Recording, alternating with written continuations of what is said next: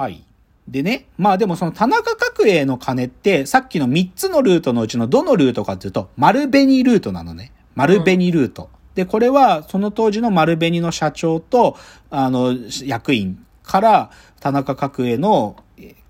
に金が渡ったっていうんだけど、ちなみにさ、じゃあさ、贈贈収賄っていう犯罪の時のさ、警察側がそれを証明する、立件するために3つのものが必要なのね。うん。なんだと思え？常習賄、ううん。贈収賄って犯罪を立件するために必要なこと。領収書。あー、まあそうね。そういう、そうそうそうそう。まあ、領収書っていうのが出てきたらすごいけど、でも大概賄賂なんていうのはさ、領収書出てきちゃ困るわけよ。だから、どっちかというと証言で手に入れるしかなくて、おまず送ったやつの証言でしょ？あと、もらったやつの証言。で、あと最後に必要なのが、請託って言われるのね。請託。で、請託っていうのは何かというと、賄賂を授受することで約束されたこと、便宜を図られたことは何かっていう、その中身、約束の中身を請託と呼ぶの。ああ、うんでじゃあそう。このロッキード事件における請託は何かっていうと、表向きには、その丸紅が実はロッキードの代理店だったのね。そう。代理店で、そのロッキードのトライスターを国内機メー、国内メーカーに、あ、国内の旅行会社に導入するための便宜を図ってもらいたいと。それが丸紅の、丸紅と田中角栄の間で行われた請託で、うん。だから実際田中邸に行くんだけど、丸紅の社長が。うんで、そこで、だ1972年の8月に田中邸で、その請託が行われたっていうことが、丸紅の幹、その逮捕された幹部たちから語られていくの。大久保っていう専務と伊藤って専務と檜山っていう当時の会長だった奴らが、あのもう語っていくの。田中角栄です。つって。そう。だから彼らの証言があって、あ、いや本当に田中角栄に金が渡ったっていうのが取れて、ついに田中角栄逮捕までたどり着くっていう。だそれはまあ警警察の、検察の順序だよね。で、まあ、ちょっと話がそれちゃうけど、たな、これやっぱすごい事件だったからさ、流行語がたくさんできて、当然さ、国会に呼ばれて聞かれたりすることもたくさんあるわけ、重要参考人で。その時に、記憶にございませんっつうのが、まあ、何回も繰り返されたから、あ、これって田中角栄が言ったの？田中角栄じゃない。オサンオっていうね、これもまあちょっと闇のブローカーみたいなやつなんだけど、そいつが何回も記憶にございませんって言って、その後に呼ばれた参考人たちも全員これ言ったの。記憶にございませんって。だからもうここは流行っちゃったんで、この記憶にございませんって。記憶にございます。で、あとね、ピーナッツピーシーズって言葉も流行ったの。これはね、さっきの児玉誉士夫が受け取ったってされる、そのエージェントとしての代理契約の、ある意味、その領収書はね、ちょ、あの、アメリカの資料の中に残ってて、そこに、100ピーナッツとか、100ピーシーズっつって、い100万をおそらく1ピーナッツって呼んでたのよ。彼らの隠語で。へで、それが領収書のその資料が出てきたから、ピ、で、そのピーナッツとかピーシーズって書いてあったから、ピーナッツピーシーズって言葉が流行ったの。とかね、あと田中、田中角栄が、それこそ丸紅とか全日空に、その、う賄賂渡されて、お、おら、請託お願いされた時に、田中角栄が、よっしゃよっしゃって言ったらしいのね。よっしゃよっしゃって。だから、その、うんって、うんって言わずに、よっしゃよっしゃって答えたから、その、よっしゃよっしゃっていうのが流行語だったんだって。よっしゃよっしゃってちょっと面白い。面白い。で、でもさ、じゃあ、さっきの話だけど、で、このじゃあ再現ドラマ、この未解決事件の再現ドラマのラストはどうなるかっつうと、でもさっき僕が言ってたさ、3つのルートのうち、丸紅ルートは田中角栄に渡って田中角栄逮捕まで行くじゃない？けど、一番でかい金動いてた小玉義雄ルートっつうのは、全くたどり着けてないわけ。で、え、そうなの？うん、実はね。へで、ー小玉義雄ルートは解明されてなくて、で、再現ドラマの一番ラストどうなるかっていうと、その、特捜部の検事の吉永さんっていうのが、小玉義雄邸を訪れて、その小玉義雄邸のリビングに置いてある、ロッキード社から小玉義雄に送られた置物の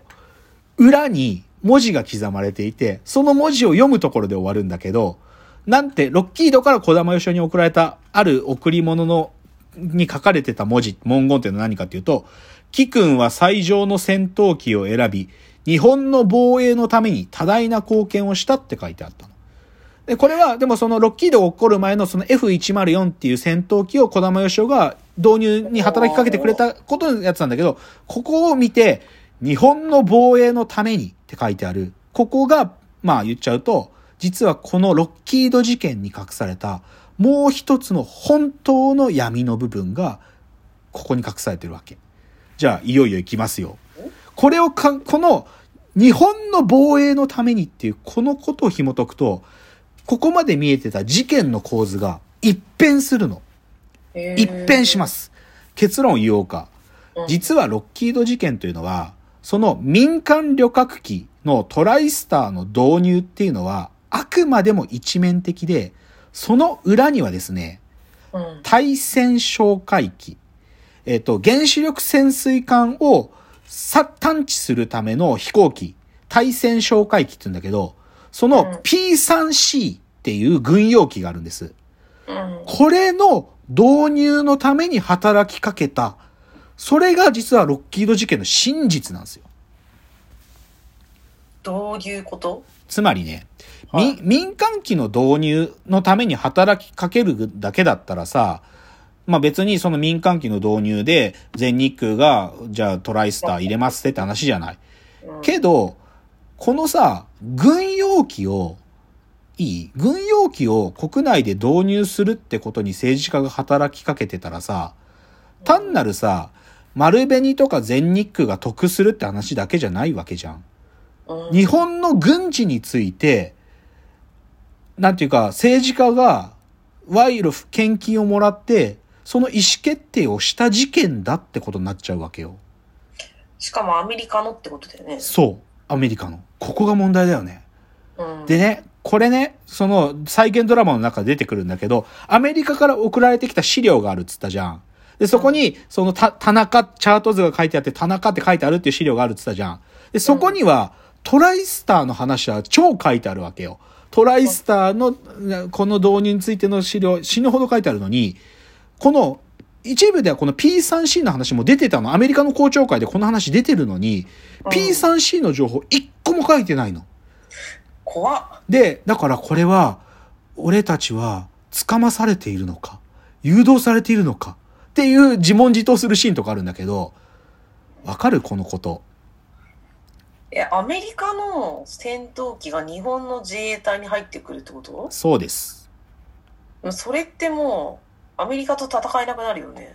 うーん、まあアメリカと戦うということは前提にされてないけど、でね、ここポイントで、あのね、実はこの対戦哨戒機っていうのを、まあ当然さ、日本も自衛隊を整備していく中で、やっぱりさ、国産の飛行機ってものを作らなきゃっていう計画が立ち上がってたのよ。